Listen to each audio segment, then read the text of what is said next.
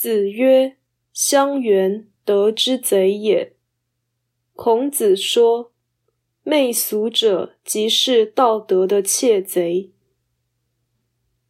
道义阐释：乡是乡人，也就是民众或世俗；原是原本。乡原是以俗众为主的立场，也就是媚俗。学者以为缘与怨相通，而怨是忠实，相愿是忠于相中意见的人。这个说法在解释上也可以成立，但愿这个字是诚实的意思，相愿这个词。颇有错乱，还不如“相缘”这一词恰当。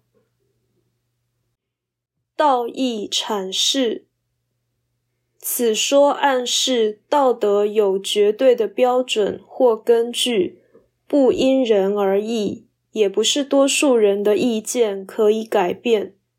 因此，以媚俗的手段曲解善恶，是以人乱天的邪术。可说是道德之贼。由此可知，一切民主运作都有相缘的性质。